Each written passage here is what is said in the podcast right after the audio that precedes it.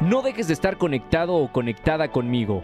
Entra a mi nuevo sitio rogergonzalez.com.mx y déjame tu correo electrónico para los próximos cursos que tendremos.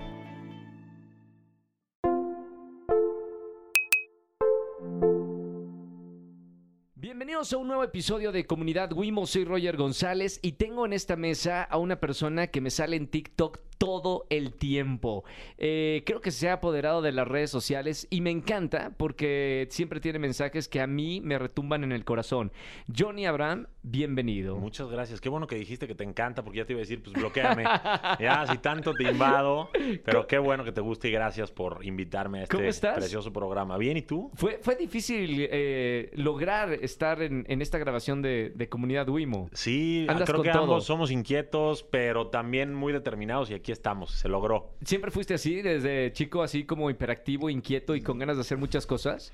Sabes que soy muy soñador, pero luego mm, como que trato de mantener cierta paz, o sea, mm, no me gusta estresarme, me gusta mantener esa tranquilidad y todo. Entonces cuando veo que ya es demasiado lo que estoy haciendo, como que trato de reagrupar. A veces es difícil y más Sí. a una edad adulta donde ya tienes las riendas de tu vida. No es lo mismo cuando te mantienen en tu casa y te hacen el súper y pagan tus facturas, Claro. a cuando ya te toca hacer eso a ti.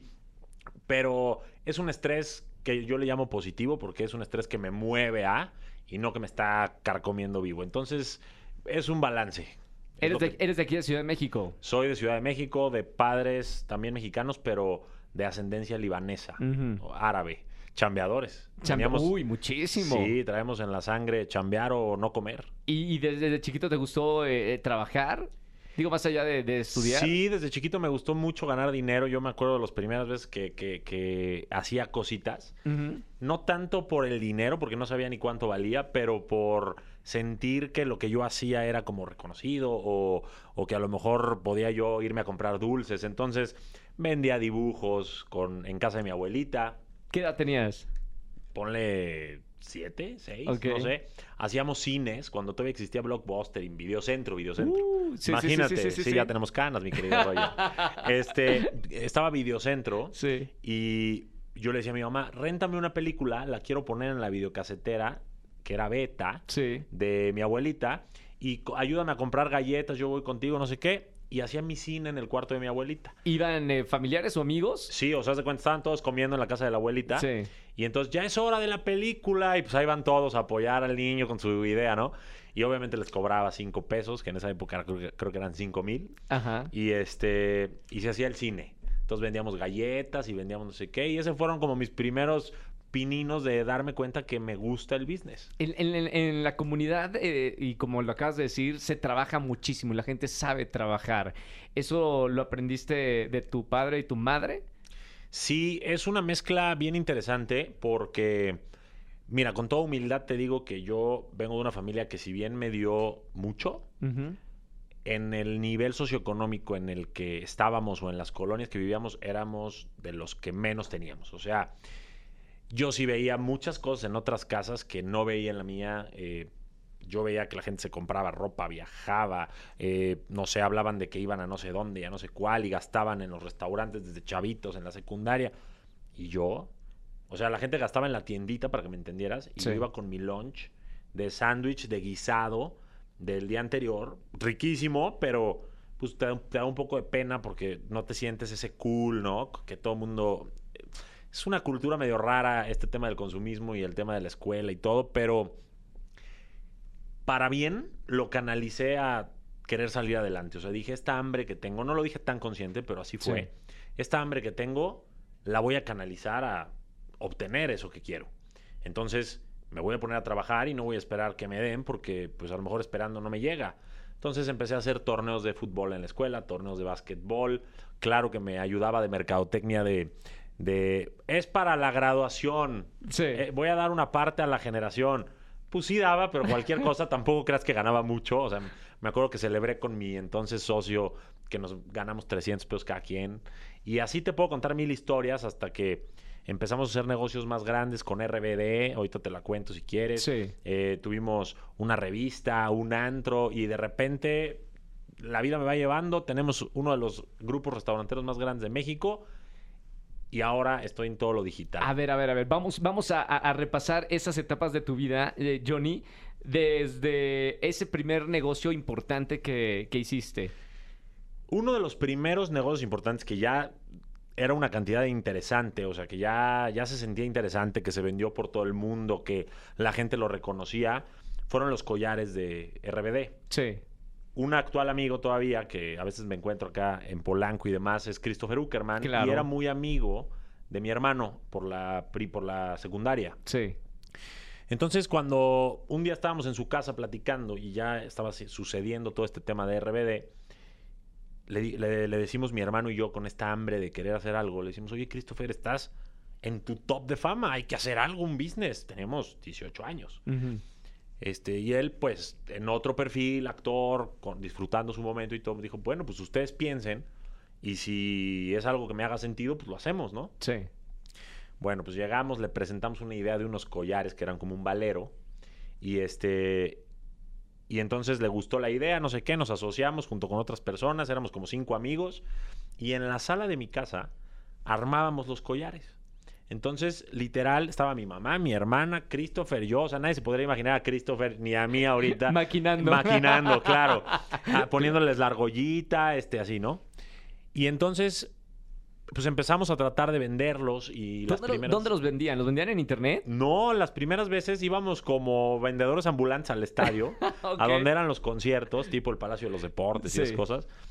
Y nos poníamos afuera, mi hermano, mis amigos y yo, collares de rebelde, collares de rebelde. Pasaban las niñas así. Esos no son de rebelde, sí, yo veo la novela todos los días y no han salido. No, es que apenas van a salir porque el desfase del aire, no sé qué.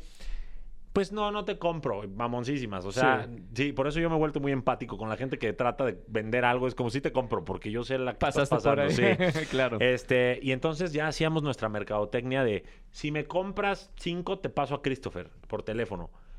Sí, en serio, sí. A ver. Christopher sabía de. Obviamente Christopher no se enteraba. Christopher estaba en behind the scenes y lo que sea. Y le hablábamos a otro amigo que se ponía lejos. Y entonces decía, sí, decía como, sí, soy Christopher, soy Christopher.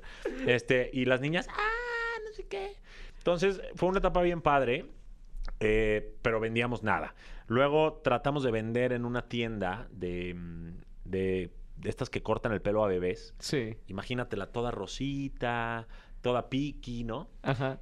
Y la señora, que era amiga, no, era mamá de la amiga de mi hermana, nos dijo, mira, si tú quieres, véndelos, yo te dejo aquí ponerlos, porque la tienda estaba en Santa Fe, entonces para nosotros íbamos a vender un buen, Sí.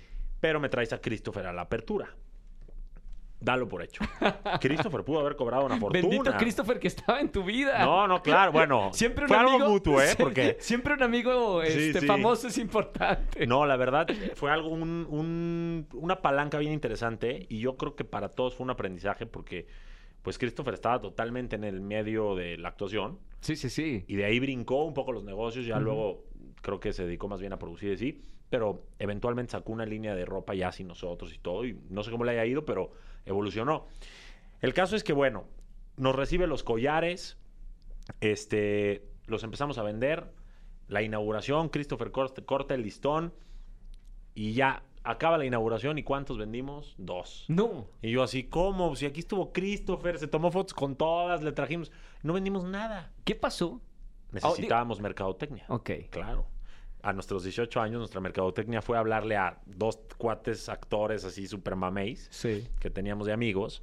Era un amigo y su novia. Y entonces les decíamos, a ver, yo les tomaba las fotos. Muerde los collares así rebelde. Y hazle así, y hazle así. Unas fotos, Roger, que a hoy las veo y me dan vergüenza, porque pues eran fotos cero profesionales, Sí. cero producidas, cero nada. Entonces llegamos con nuestros pósters a ponerlos en la tienda Piki. Sí. No, bueno, pasaron cinco minutos.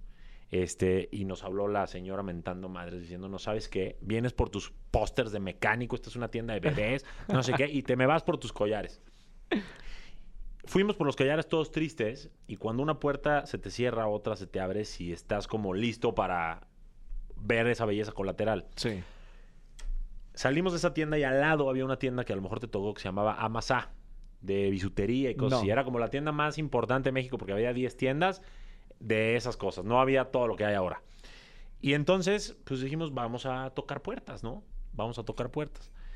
Y entonces llegamos, oye, ¿nos darán el teléfono de alguien que nos quiera comprar un producto? "Ah, Este, ¿Para qué? Es de rebelde. ¿Rebelde? Ay, a ver, ahí está el teléfono. Era una sensación. Claro. Entonces nos dan el teléfono de la señora Rebeca, nunca se me va a olvidar. Y le hablamos a la señora Rebeca pensando que era una compradora, una ahí, que nos iba a co- comunicar con alguien, no sabíamos. Sí.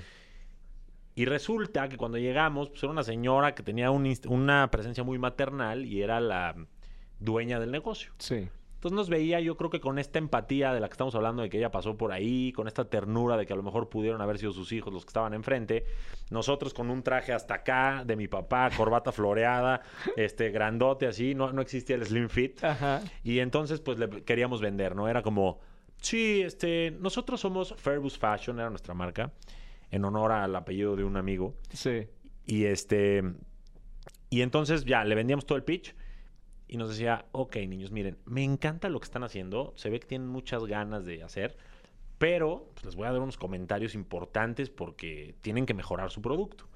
Para empezar, pues no trae argolla, es un alambre que le pusieron. Y eso pica, o sea, se ve horrible y pica. Sí. Dos, el valero está oxidado, o sea, se está oxidando. Pónganle cromo. Ok. Porque si no da la dermatitis y no sé qué. Y por favor, pues no me los traigan así nada más. Pónganle un paquetito de Christopher o de Rebelde o algo, porque pues es importante que la gente entienda de dónde es. Sí. Nosotros, sí, sí, ya estaba considerado en la proyección de la empresa, no sé qué, ya sabes. El caso es que para no hacerte el cuento largo, nos dice, bueno, si cumplen con todo eso, mándenme 30 mil pesos de collares. 30 mil pesos, por si nos escuchan en otro país, es 1.500 dólares Sí. pues no es nada. No, bueno, nosotros subiéndonos al elevador se cierran las puertas, mi hermano y yo nos abrazábamos festejando que éramos millonarios Ajá. y este y desde ahí empieza un caminito bien interesante porque empezamos a poder juntar para comprar una licencia este de, de Televisa, tener a todos los personajes en los paquetes. Y lo lograron. Lo logramos, llegamos de estar nosotros vendiendo de ambulantes Ujú. Pasamos a ser licenciatarios oficiales y entonces Sí. estábamos con un puestito afuera de todos los conciertos, no nosotros, pero como que toda la organización y se vendían mucho más, lo mandábamos por mensajería, yo armaba las cajas con mi hermano y llegamos a vender muchos collares en todo el mundo. Y si bien no fue un negocio que nos diera para comprarnos coche nuevo ni nada por el estilo, fue una experiencia bien bonita eh, en un momento único, porque RBD sigue siendo un fenómeno Sí. y en ese momento más. Y, este, y aprendimos mucho y bueno, desde ahí se volvió interminable este tema de querer ir hacia adelante. ¿Qué aprendiste en, en- en este proceso de trabajar? Yo lo he comentado y, y mucha gente sabe que empecé muy chiquito, a los 11 años, a trabajar. Y creo que es fundamental en el desarrollo de cualquier hombre o mujer trabajar lo antes que se pueda. ¿Tú qué aprendiste en ese proceso de trabajar desde chico? Sé parte de nuestra comunidad y cámbiate de servicio de telefonía a Wimo. Cada vez somos más los que queremos una gran cobertura, más gigas para redes sociales y pagar menos. Pide tu SIM Wimo hasta la puerta de tu casa en somoswimo.com.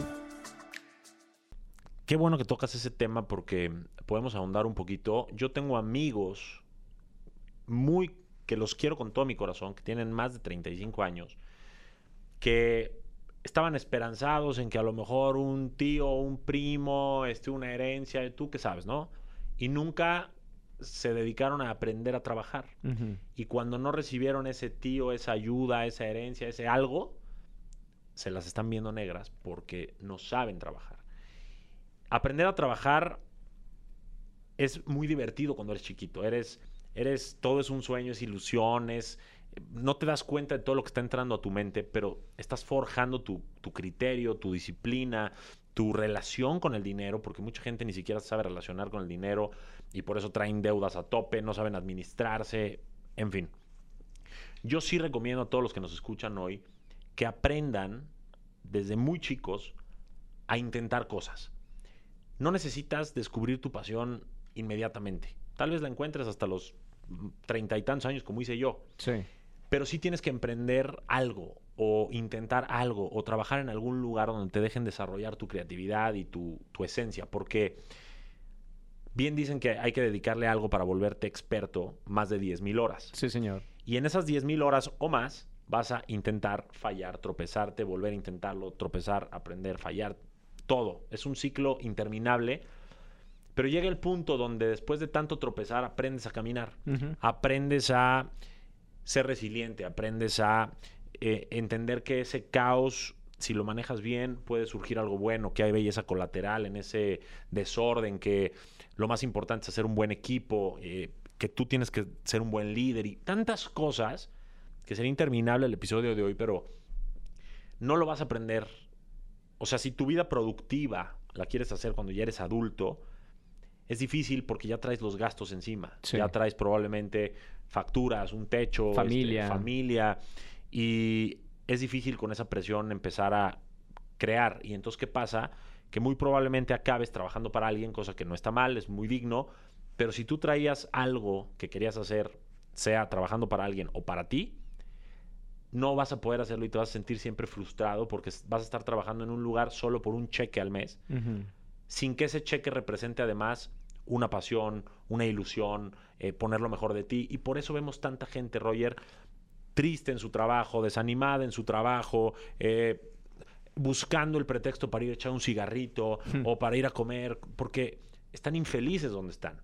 Entonces es bien importante que gente joven que nos esté escuchando o a cualquier edad se den la oportunidad, ya sea de forma inicial o en paralelo, de intentar cosas y cuando intentas muchas cosas es cuando encuentras que te apasiona, te enganchas. Claro. Y entonces ya que te enganchas, lo haces tan bien que no importa si es pintar o es crear chips electrónicos, vas a generar dinero porque la gente va a saber que lo haces tan bien que te lo van a comprar.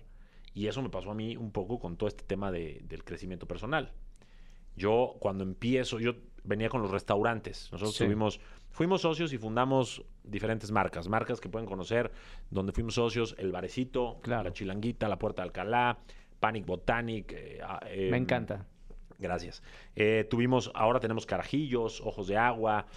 Entonces el grupo restaurantero iba muy bien, pero algo en mí me llamaba a que, aunque yo inicié ahí con mi hermano, no era por ahí mi camino. ¿Por qué? Lo fue durante un tiempo, fue como... Porque mira, al principio a mí me gustaba todo ese tema porque no sé por qué todos traemos en la cabeza cuando queremos emprender algo un restaurante. Siempre. Siempre.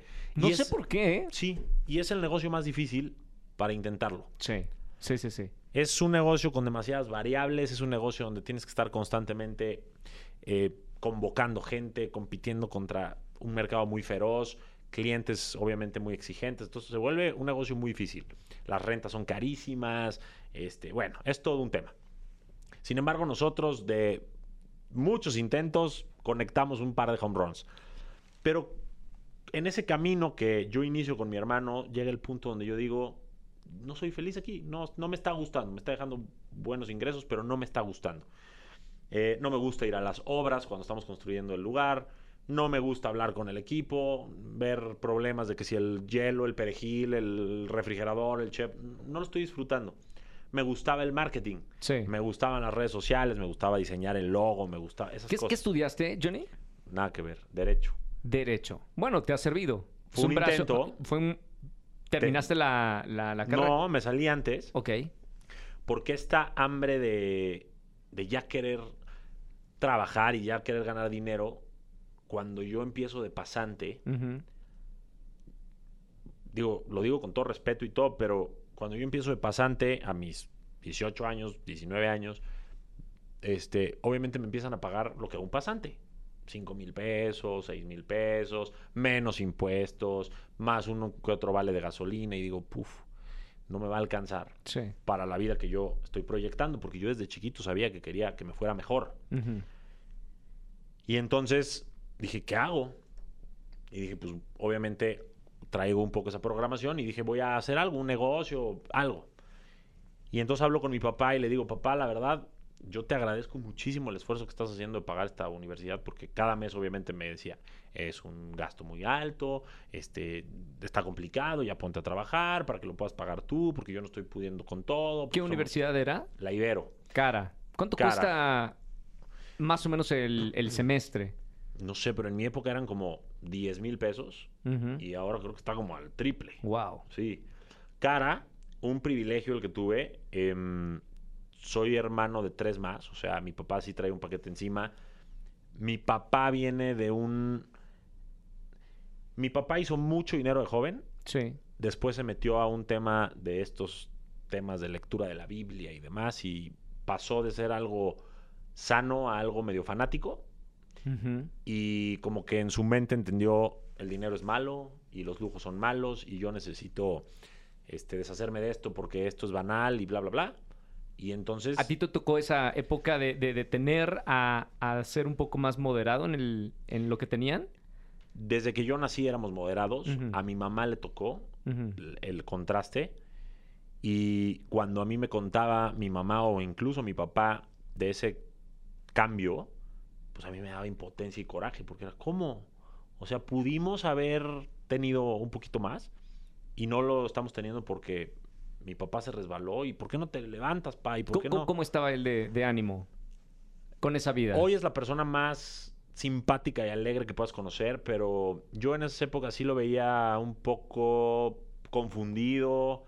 Eh, digo, no tenía la madurez yo para leerlo tanto, pero por lo que me acuerdo, sí tenía como que le perdió el gusto a trabajar, a emprender, empezó a cerrar negocios, este, como que se rindió. Mi Sí. mamá tenía que luchar por las becas, este, tenía, tuvo que empeñar el reloj de mi abuelo para que nos dieran unas cuantas colegiaturas eh, con eso. Em, la verdad es que siempre la canción era no hay dinero, la economía está difícil, las cosas están complicadas. Y eso fue desde hace veintitantos años, que Sí. yo me acuerdo. Entonces, siempre esa escasez económica o esa mala relación con el dinero que tuvo mi papá, para mí fue, yo no voy a repetir este patrón, yo no voy a seguir eso, sin saberlo, ¿eh? sin, con cero inteligencia emocional, pero yo dije, yo quiero tener eso, y yo quiero salir adelante, y yo quiero, porque yo también veía a mi mamá Preocupada. preocupada y, y- y mamá luchona y Sí. saliendo adelante y nos llevaba a tomar fotos a la escuela con ella porque ella es fotógrafa y vendérsela a los papás. Mira, le tomé un retrato a tu hijo este, y las vendíamos y le ayudábamos. Entonces fue como una especie de contraste entre padre pobre, padre rico en Le- cuanto a mentalidad. Leíste obviamente el libro hace mucho tiempo. Sí, claramente. Y cuando lo leí pensé en mi mamá y mi papá. No, no pongo como villano a mi papá. Yo creo que todos tenemos que entender que la vida nos reparte cartas Sí. y nosotros decidimos cómo interpretar ese juego y cómo jugar. Mucha gente sí voltea y señala y culpa a sus papás. Mi papá me causó esto, mi, mi mamá es la responsable de esto que yo vivo, ta, ta, ta. Pero ellos solo fueron quienes eran y quienes siempre fueron o quienes se fueron convirtiendo. Tú tuviste tu propia percepción de esa situación y decidiste aceptar y no filtrar algunas cosas. Eso se volvieron tus condicionamientos, tus creencias, Sí. tu programación.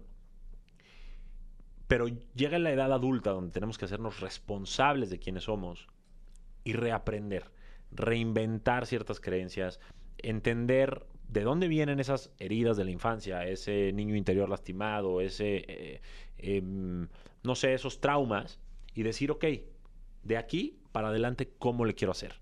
¿Voy a culpar y señalar y hacerme la víctima?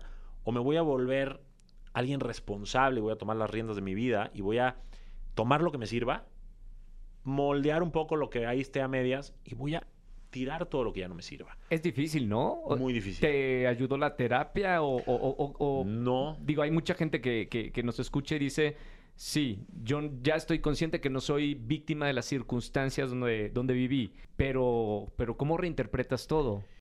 No dejes de estar conectado o conectada conmigo. Entra a mi nuevo sitio rogergonzalez.com.mx y déjame tu correo electrónico para los próximos cursos que tendremos. Es bien interesante porque, y aquí te voy a contar, digo, hemos ido brincando por etapas, pero es bien interesante porque todo conecta. Yo empiezo como que a trabajar y de- dentro de todo siempre fui feliz, o sea, no, no tuve una, eh, o sea, nunca abusaron de mí mis papás, ni me trataron mal, o sea, era que su personalidad o su relación con el dinero o lo que, las decisiones que ellos tomaban, pues obviamente me afectaban de cierta manera, pero nunca fue algo directo. Sí. No, no son villanos en mi historia, son personajes en mi historia y, y yo tengo que ir moldeando esa historia. De repente llega otro personaje a mi vida, a los veintitantos años, que es una relación con la que yo juré que me iba a casar. 26 años, para ser exactos. Sí. Y entonces, obviamente, cuando tú tienes una expectativa tan alta y cero inteligencia emocional y las cosas no se dan Y terminas porque en una de estas aperturas de bares que hicimos, del barecito que lo abrimos en Miami, yo me voy a Miami y me toman fotos hablando con una niña. Sí. Una niña estilo Miami, que parecen modelos, colombianas, guapísimas, pero hablando. O sea, literalmente mi cara está hacia, hacia la cámara y ella me está hablando acá, pero nada sexy. O sea, algo muy de que, ¿qué? Ah, ok. Sí. Pero las fotos y la narrativa del mensaje cuentan otra historia. Entonces ella me ter- primero me dice que me perdona, me hace un show porque se las mandan y me dice, ¿Quién se las mandó? pues un hijo de su madre, que Ajá. obviamente yo creo que quería con ella, o que se hizo el héroe sin saber cómo nos dañó en ese momento a ella y a mí. Sí. Y este y que inventó una narrativa que no fue cierta y que nos tiró un proyecto que teníamos ella y yo muy bonito porque las familias ya estaban compenetradas. ¿Cuánto tiempo se llevaban de, de conocer, Johnny? Llevábamos dos años de novios. Todo embonaba. Yo estaba listo, me estaba yendo muy bien en lo económico, con ella me sentía muy bien. Y lo que sucede es que cuando regreso de Miami me cita para hablar y me enseña las fotos y me dice, mira lo que tengo. Obviamente gritándome, llorando, no sé qué. Sí. Y eres un no sé qué, y eres un, el peor hombre que conocí en mi vida. Pero te perdono casi, casi. Y yo, pues yo no hice nada, pero ok, entonces ya, ¿no hay problema? No. Obviamente sí hubo problema porque se volvió una policía eh, desconfiada, súper tóxicos los dos, la relación se convirtió en algo horrible. Y obviamente yo le dije, ¿sabes qué? Necesitamos un break. Y en ese break de dos semanas, yo pienso las cosas, empiezo a meditar. Éramos muy felices, Roger. O sea, estábamos en un punto donde de Se iban a en- casar. sí, estábamos en un café y nos parábamos a bailar como película romántica. Así de cursis éramos porque estábamos muy contentos. Sí. Y de repente, pues cuando pasa este break, yo digo, bueno, yo tenía eso con ella. Ahorita es una etapa. Es algo que, que si lo hablamos y los dos ponemos nuestro esfuerzo, va a salir adelante. Porque yo soy fiel creyente que cuando los dos quieren, se puede. Sí. Y la relación puede salir adelante. Sin embargo, ella tenía otros planes porque cuando yo le hablo a una amiga suya para decirle, oye, hazme un favor, ayúdame a invitarla al restaurante donde fue nuestra primer date para tener una segunda primer date, para reiniciar, para estar de cero y para poder estar ahí. La amiga me dice, Johnny, pues me hablaste a mí y la verdad se me, hace- se me haría mala onda no decirte lo que te tengo que decir, pero pues no le puedo decir eso a ella, ni le puedo decir que vaya al restaurante porque pues ya tiene otro novio. O sea, ya está con él y ya nos los presumió a todas las amigas y ya está Qué rápido. rápido y no, porque lo que yo concluyo, y es mi pura imaginación, Sí. nunca me constó, pero es que anduvo con él mientras me jodía a mí. Sí. Entonces, eso a mí me pegó en el ego, en el orgullo, en lo que quieras, me rompió el corazón. Sí, claro. Y como yo no era alguien consciente de lo que era una depresión, como yo no era alguien consciente de lo que era estar triste, porque si bien vengo de una familia que no tenía la riqueza y la opulencia, siempre hubo mucho amor en mi casa, entonces siempre fui, estuve bien. Y entonces empiezo a batallar conmigo mismo y me convierto en una persona gris, que ya no era el simpático, que ya no era el que bailaba en el café, que ya no era el atractivo en las dates, porque ahora cada vez que me sentaba con alguien quería sustituir lo que había perdido, entonces lo primero que les hablaba a las mujeres es como, ¿y tú qué onda? ¿Ya te quieres casar? Este, ¿Quieres tener hijos? Que- como que esa era mi, plática, el- Claro, la- claro. el hilo conductor de mi plática. Y obviamente, pues, ellas decían, güey, llevamos una date tranquilo. O sea, entonces llegaba el mensaje al día siguiente Sí. diciéndome, Johnny, qué lindo eres, este, me encantó conocerte, pero pues tú vas a otro ritmo que yo y pues no, esto no va a jalar. Y yo, no fue una, no fueron dos, fueron muchas, porque ahí lo que muchas personas dirían este mujeriego, yo salía con muchas mujeres para encontrar a esa aguja en el pajar. Porque estaba desesperado por sanar y por sentir que otra vez recuperé lo que tenía, ese famoso clavo que saca otro clavo, ¿no? ¿Sí llegaste de- a deprimirte por, por esa pérdida? Sí, o sea, oficialmente estuve deprimido. Nunca, gracias a Dios, me metí a tema de antidepresivos ni nada por el estilo porque no sé cómo me hubiera ido. O sea, realmente no sé, a lo mejor hubiera sido bueno o no lo sé, pero yo, yo trato siempre de recomendarle a la gente que primero agoten todas las instancias interiores Sí. antes de recurrir a algo exterior. Em, y bueno, pues estuve dos o tres años muy triste, muy gris, muy refugiado en la fiesta, en el véanme, soy un playboy, este, tengo la mejor mesa. Caí en esa banalidad que este mundo vive muchísimo. la, mucho la sociedad mexicana, ¿no? mucho. Eh, no estoy bien, pero tengo ropa de marca. Sí. Entonces soy alguien. Sí. Eh, no estoy bien, pero mira mi foto en Instagram en- con tal persona o en tal viaje. Bueno, como que estamos viviendo para el exterior todo el tiempo sin darnos cuenta que lo que nos hace ver mejor es estar bien internamente. Eso nos hace más atractivos, más guapos, más felices, más todo. Entonces, obviamente llega el punto donde me doy cuenta que no estoy bien porque había momentos donde me soltaba a llorar en el piso solo Sí. y, y sin razón alguna. Y, y me costaba trabajo levantarme de mi cama. Entonces, de repente por ahí me salió un video en YouTube de estos de Will Smith, de motivación, con música bien padre y no sé qué. Y, y me hizo sentir bien. Y fue como, a ver otro. Y a ver otro, y a ver otro, y a ver una conferencia, y a ver no sé qué, y a ver un podcast, y a ver... Y dije, wow, hay respuestas. O sea, estoy entendiendo qué está pasando en mi cerebro, este, estoy entendiendo que hay salidas. No podía hilar como tal una metodología Sí. de haz esto, haz el otro, uno, dos, tres, pero veía luz al final del camino. Tuve otra relación, este, con una niña preciosa en todo aspecto, exitosa, todo bien, después de ella, y yo no lograba disfrutar esa relación porque estaba tratando de este, recuperar lo que había perdido Sí. y la presionaba muchísimo para que ya nos casáramos. Entonces, em, llega este punto donde ella me dice, Johnny, es que sí me caso contigo, pero espérame, o sea, te quiero, te adoro, todo bien, pero, pero estoy chiquita, o sea, tenía ella 20 y algo y yo 30 o algo así. Entonces, pues espérame tantito. Y yo, bueno, ajá. Entonces, claramente no fue, ajá. Cu- ¿Cuál era tu motivador de, de casarte, Johnny? ¿Por qué, esa, eh, ¿Por qué querías casarte? A eso voy a llegar ahorita, pero lo que, lo que me lo que me motivaba, número uno, era darle la madre a la pasada, a la novia pasada. Obviamente, obviamente. Estaba muy dominado por mis condicionamientos. O sea, nunca vas a ser feliz si no te casas, si no estás en pareja, si no, bla, bla, bla. Sí. Eh, quería sentir que ya ese era un tema que ya había superado. Ya no quería sentir esta tristeza tan profunda.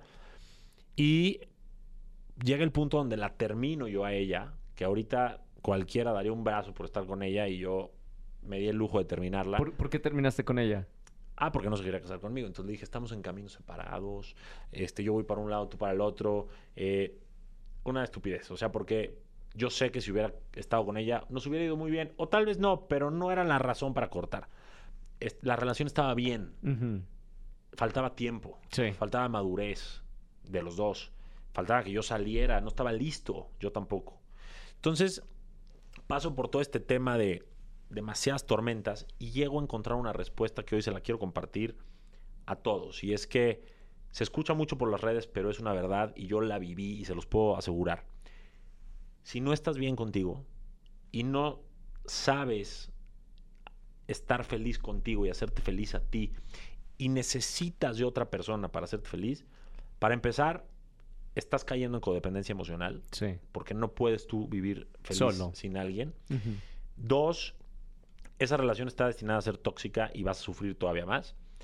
Y tres, es una señal enorme de que tienes que trabajar mucho tu amor propio, tu plenitud individual, tu soltería, porque solo cuando tú tengas mucho que ofrecer y tengas una vida completa y tu mundo conquistado, como digo yo, vas a poder compartirlo con alguien en esa frecuencia. Sí. Mientras tú no tengas nada que ofrecer, vas a querer vivir a través de alguien. Pero como uno atrae lo que es, no lo que uno quiere, tú puedes querer al príncipe o princesa de cuento.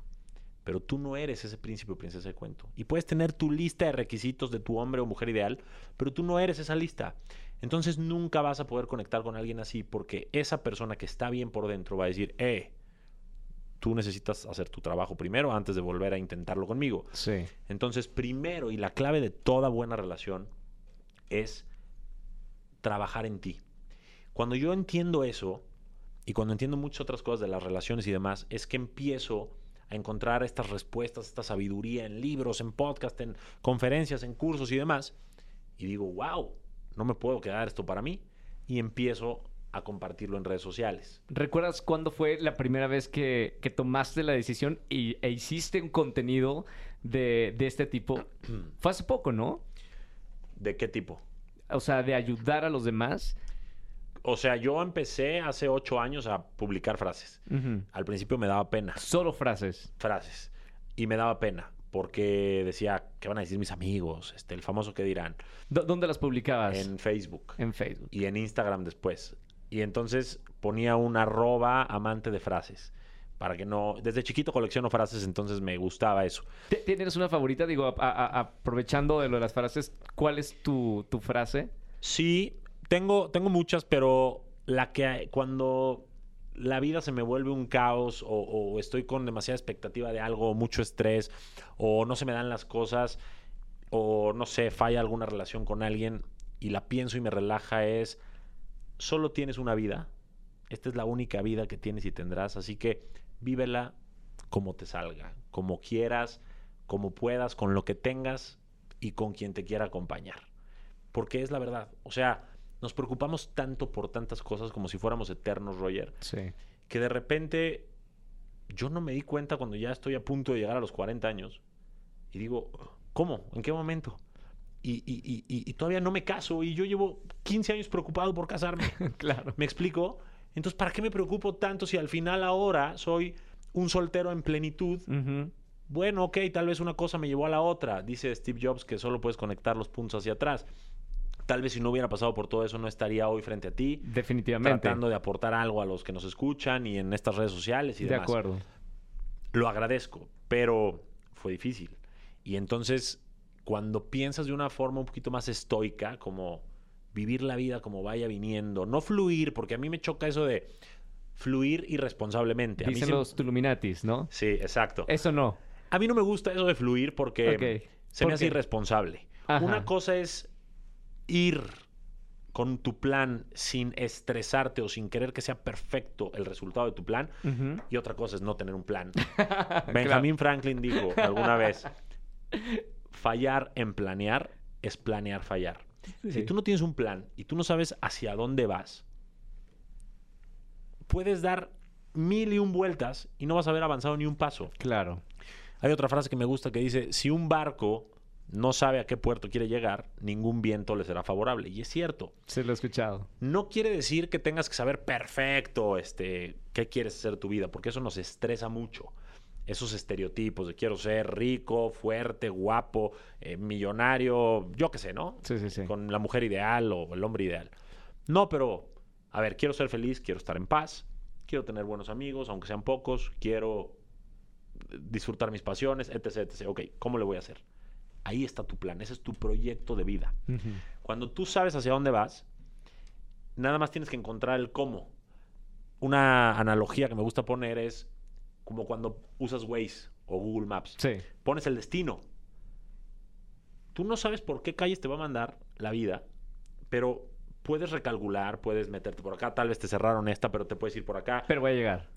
Pero no es fluir. Sí. No es como que abres el Google Maps y dices, ay, yo a ver, voy a manejar y solito que me lleve el coche. Eso no pasa. Sabes a dónde vas, pero con una cierta naturalidad y no con tanto estrés, que ahí es donde se confunde eso de fluir versus ser irresponsable. Sí. Entonces yo creo que más bien márquense un plan, traten, de- inténtenlo, no importa si la riegan y no importa si no llegan.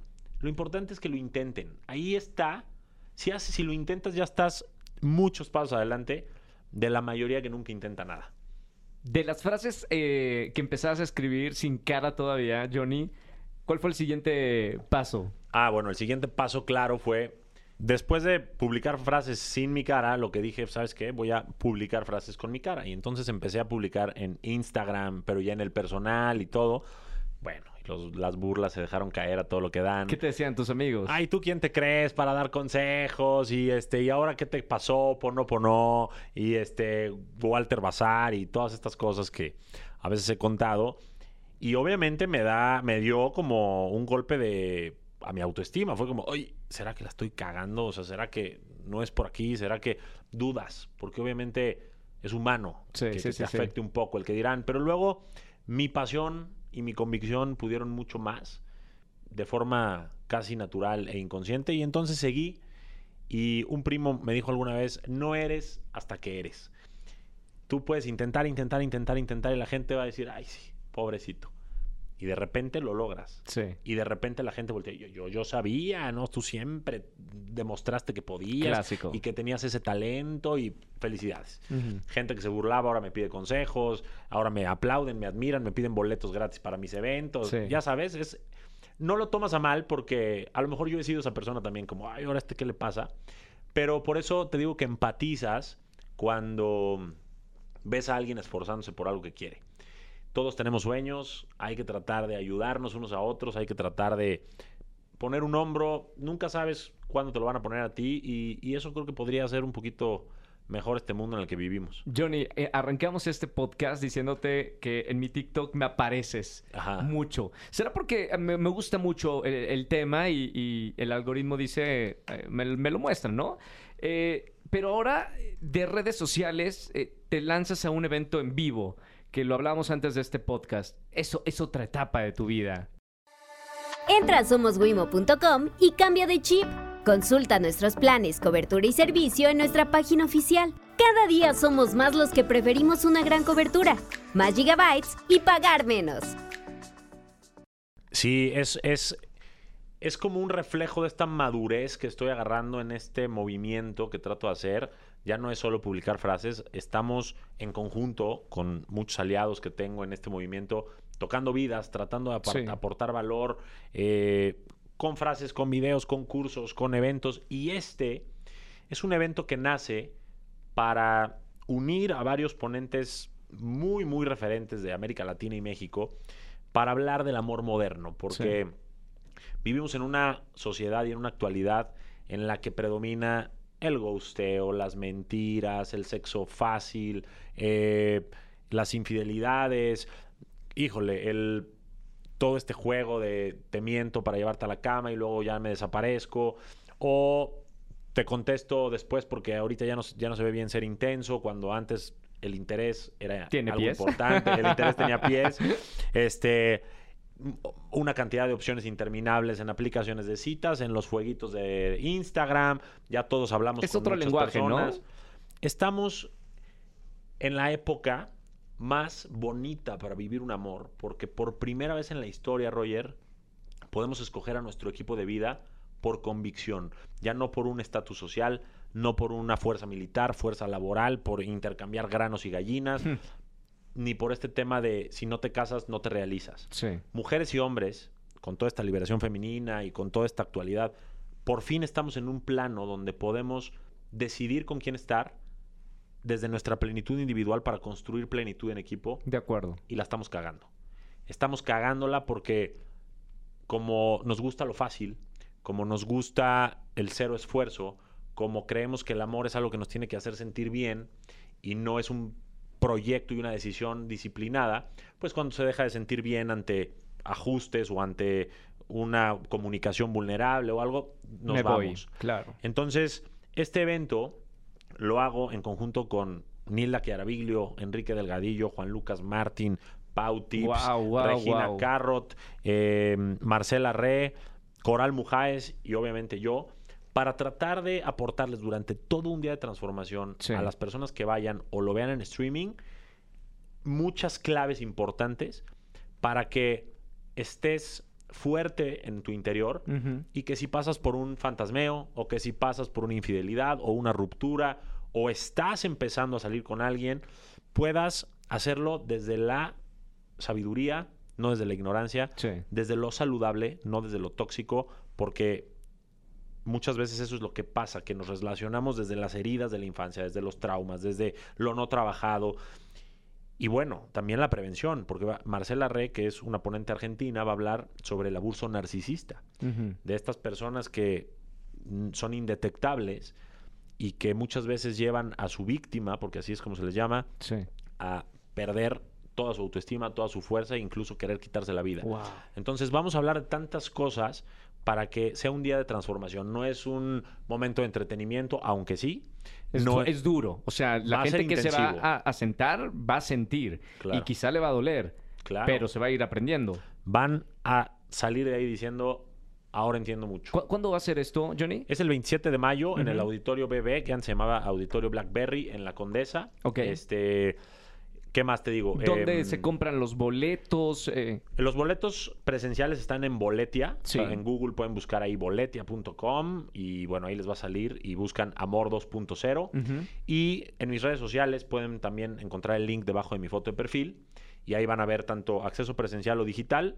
Mis redes son Johnny Abraham en todas las redes y este y si tú estás abierto, pues podemos regalar unos boletos hoy o algo Sí, por el estilo. ¿Puedo así, de, de- de una? Claro, yo vengo con manos llenas. Bien. Tú eh, me recibiste, hay que re- recompensar. a la gente que nos está escuchando en, en este episodio, eh, ¿cuántos regalamos, Johnny? Si te parece bien, cinco pases dobles para ¿Cinco que vaya dobles? alguien con su acompañante. Es un boleto que vale en promedio 150 dólares. Sí, o, sí, sí, o sea, es un boleto que vale la pena, no lo vayan a desperdiciar Digo, no, realmente. no, no es el valor sino eh, de- de- del dinero, sino lo que van a No, y bueno, ya, y los pon, no, si, si hablamos del costo, no vale nada contra lo que van a obtener en el No, valor del. los- todos ustedes ahí. ¿Eh? Todos ustedes, la, la sabiduría que hay ahí. Sí, yo siempre digo que una consulta de terapia medianamente decente te cuesta aprox eso. Sí, sí, sí. sí. Y aquí es como si fueran ocho, pero intensivas. Entonces, ojalá lo valoren, ojalá quien eh, los, los agarre realmente no los desperdicie y que vayan al evento. Sigan las redes sociales de, de Wimo para, para enterarse de, de estos boletos. Johnny, ya para terminar, y gracias por, por tu tiempo, sé que estás como loco con este evento que es en unos días. Eh, ¿Qué te ha enseñado la, la vida en general, de, de toda esta plática que hemos tenido desde tu infancia hasta ahora? ¿Qué, qué has aprendido a- en la edad que tienes y la vida que te ha enseñado? Demasiadas cosas, pero si me pudiera ir diciendo algo es que la vida muchas veces parece complicada y parecería que nos quiere hacer tropezar, nos quiere poner de rodillas, parece que nos quiere hacer sufrir, pero lo único que nos está haciendo es probándonos para ver si realmente la queremos vivir. Yo cada vez que estoy en un momento de caos, de crisis, de tristeza y sigo unos pasitos adelante, me doy cuenta que la vida se vuelve hermosa. Sí. Entonces, toda la gente que escuche hoy esto que estamos haciendo con todo nuestro amor y cariño, si están pasando por algo difícil, véanme a mí. Seguramente Roger y todos los que estamos aquí hemos pasado por algo difícil y aquí estamos. O sea, sí se puede. Eso te está enseñando, te está forjando y un día vas a voltear y todo lo que vas a ver es magia. Vas a ver que todo dolor fue un maestro, que la vida es como una escuela y que lo que tenía que pasar pasó porque tú tenías que aprender algo. Si lo asimilas bien y no te tiras a ser una víctima y lo agarras como información y cartas para jugar, vas a salir de ahí mucho más fuerte y vas a poder tener mucho mejores relaciones con cada cosa y persona en tu vida. Para mí, esa es la enseñanza más importante porque lo que hace complicada esta vida somos nosotros mismos. Sí. Vivir es fácil, La vida es hermosa. es hermosa, nos ofrece todo, pero nosotros empezamos a complicarnos la vida con consumismo, con fama, con dinero, con, eh, no sé.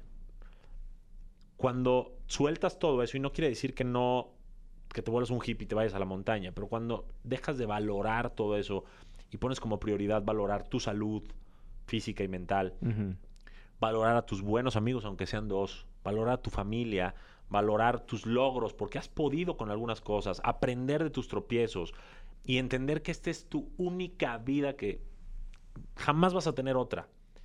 Y que Dios te puso aquí por algo y que eres un milagro por eso, para mí eso cambiaría todo. Porque damos por hecho esta vida y no entendemos todo lo que tuvo que pasar para que por creencia religiosa, vamos a pensar en Dios, Sí. nos pusiera aquí, o todo lo que tuvo que pasar desde el Big Bang, Roger, hasta toda la evolución de las especies, la expansión de las galaxias, todo lo que quieras, para que un espermatozoide y un óvulo dieran oportunidad a que nacieras tú. Y estás llorando por un ex. y estás llorando porque te traes tres kilitos de más. Gracias, Johnny. No real. Entonces valoren un poco más su vida porque es la única que tienen y valórense mucho y ámense mucho más a ustedes porque la única persona que va a estar con ustedes hasta su último respiro son ustedes. Los demás van y vienen y no importa, así es la vida, pero ustedes iban a estar con ustedes, así que mejor que se caigan bien. Felicidades por todo tu trabajo constante. Muchísimas gracias y gracias por recibirme en este, en este caos. Disfruté mucho y seguro haremos muchas cosas más. Compartan este episodio con la gente que lo necesita, con la gente que más quieren. Y Johnny, mucho éxito este próximo 27 de mayo. Muchísimas gracias, te espero por ahí. A Ahí todo nos tu vemos. equipo también. Están Ahí invitadísimos. Gracias. Gracias. Chao, chao.